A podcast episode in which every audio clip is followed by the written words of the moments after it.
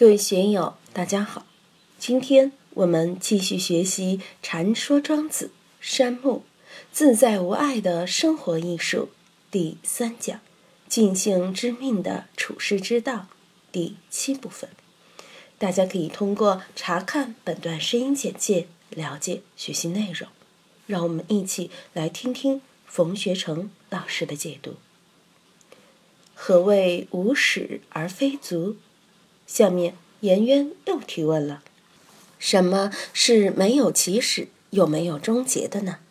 所谓无始无终，即始即终，始终无二，这些很好回答，也很好说。仲尼曰：“化其万物而不知其善之者。”我看到很多有关禅宗的文章，在考察“禅”字最早的出处时。又有人考证是《庄子·山木篇》，有些人说是出自于尧舜的禅让，还有泰山封禅。但是禅让和封禅是在司马迁的《史记》里面记载的，《史记》自然比庄子更晚。传说中的尧舜封禅、泰山封禅，在《尚书》里面都是没有这个说法的。真正有这个说法的还是《史记》。为什么从南北朝开始翻译佛经时就要用这个“禅”字？一个是音近，一个是庄子所说的“善”，也有造化运行、变动无拘的意思在里面。当年南怀瑾先生的师弟和他同时开悟的杨光岱先生给我提了一个问题，他说：“学成禅这个东西很好啊，我们都是学禅的。”你说说看，这个“禅”字最早是从哪里来的呢？是哪个把它发明的？最早又出现在哪本书里头呢？我一想就说，这个字应该是出自《庄子》，要不然就是《史记》。我刚说完，光代先生哈哈大笑，我这才反应过来，是掉进了他老人家的语言陷阱里了，也就马上醒悟了。用禅宗的话来说。什么是禅呢？就是这里心里面起来的嘛，还要傻乎乎的去翻书，不是太笨了吗？这才是真正开了悟、见了道的做派。阳光代老先生了不起，化其万物而不知其善之者。万物运化其中的一个机关、一个机窍在什么地方都不知啊。我们看到天地运行。自然界的变化，社会的变化，包括我们心里这样那样的变化，都不知其善之者。这个善，就是万物变化的机关，就是枢纽。这个东西能够化生万物，我们却不知道这个机关，这也的确很妙。白话翻译说是万物交替、代谢变化的枢纽，但它是怎么交替代谢的？不知道啊，化其万物是外象，交替变化是枢机，枢机到底是什么？我们也不知，但就是这种不知，焉知其所终？焉知其所始？你又怎么知道时间的归属点、万化运行的归属点在哪里呢？我们又怎么知道这个万化运行的开始呢？基督教说。上帝是第一推动力，有了上帝，天下万物就都有了。佛教不这么看，庄子不这么看，道家学说也不这么看。没有起点，也没有终点，那么该怎么看呢？正而待之而已耳。正就是把心摆正，正心诚意，坦然接受，管它时间有没有开始，有没有结束。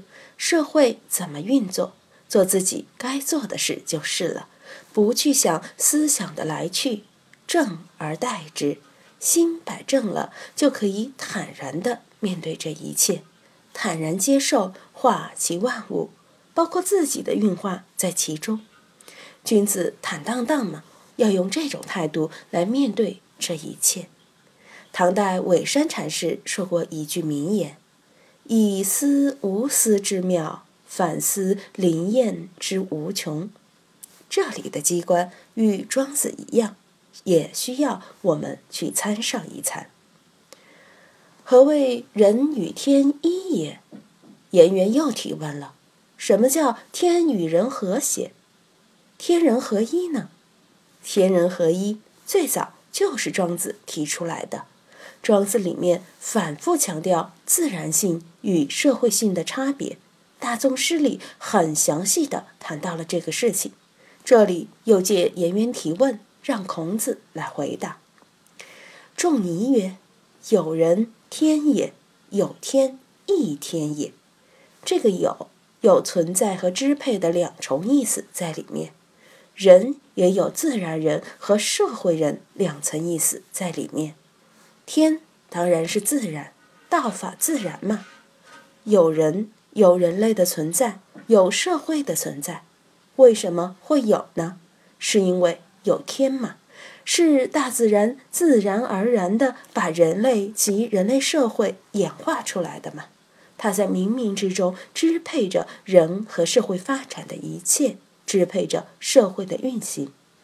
帝王拥有天下，不仅有。而且有支配权，我有一套房子，我是产权所有者，那我就可以支配这个房子。有不仅仅是一个狭义的拥有，我有一个工厂，我有一群职工，他们都属于我，都要为我办事，为我创造效益。但不管怎样拥有，都是老天爷的，并不是说你顺天承运就好的不得了了。这就是有人天也。对于人来说，对于社会来说，都是老天爷在支配，在指挥。那么，老天爷又是谁在指挥呢？有天天也，老天爷还是老天爷在指挥啊。自然规律是什么？就是自然规律嘛。什么是道？道就是道嘛。有生于无，无生于有。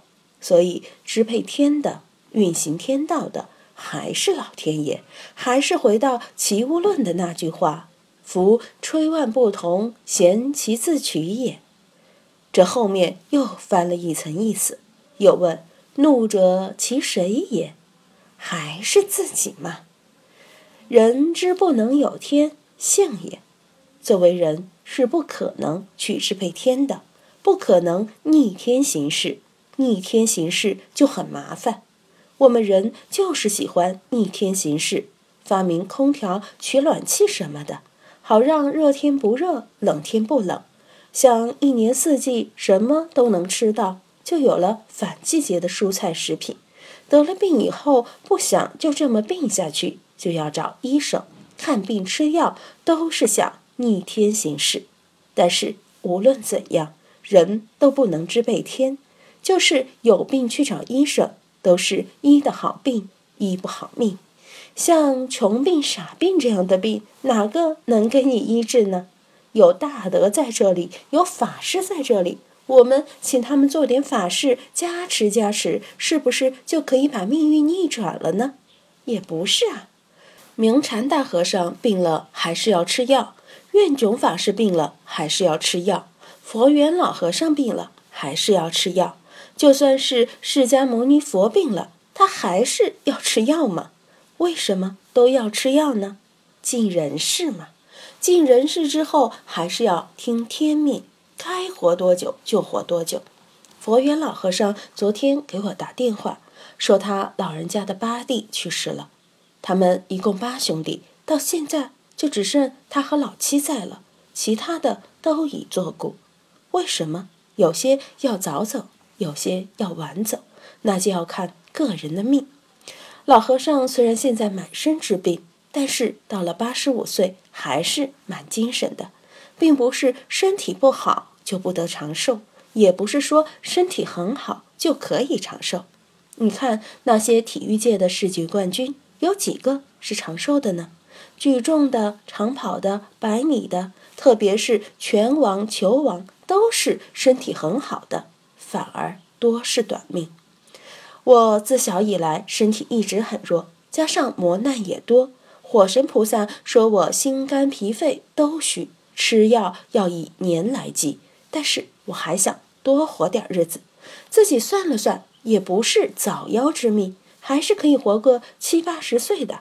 虽然现在七八十岁不算长寿，但至少不算短命啊。人绝对不能去支配老天爷，只能顺应老天爷的安排。那天有个玩奇石的老板到书院来，我都看走眼了，以为他五十多岁，结果刘大姐说他只有四十来岁。哇，竟然还有比我显老的人呢！我头上的病斑很多，剃了头以后，脑壳顶上都是病斑、老年斑。人家一看就说。你可能有七八十岁了哦，上这个肿泡眼，再把胡子挂起，说不定演起严嵩来都很像。我确实就是老态龙钟的样子了嘛。现在走起路来很飘，腿又很软。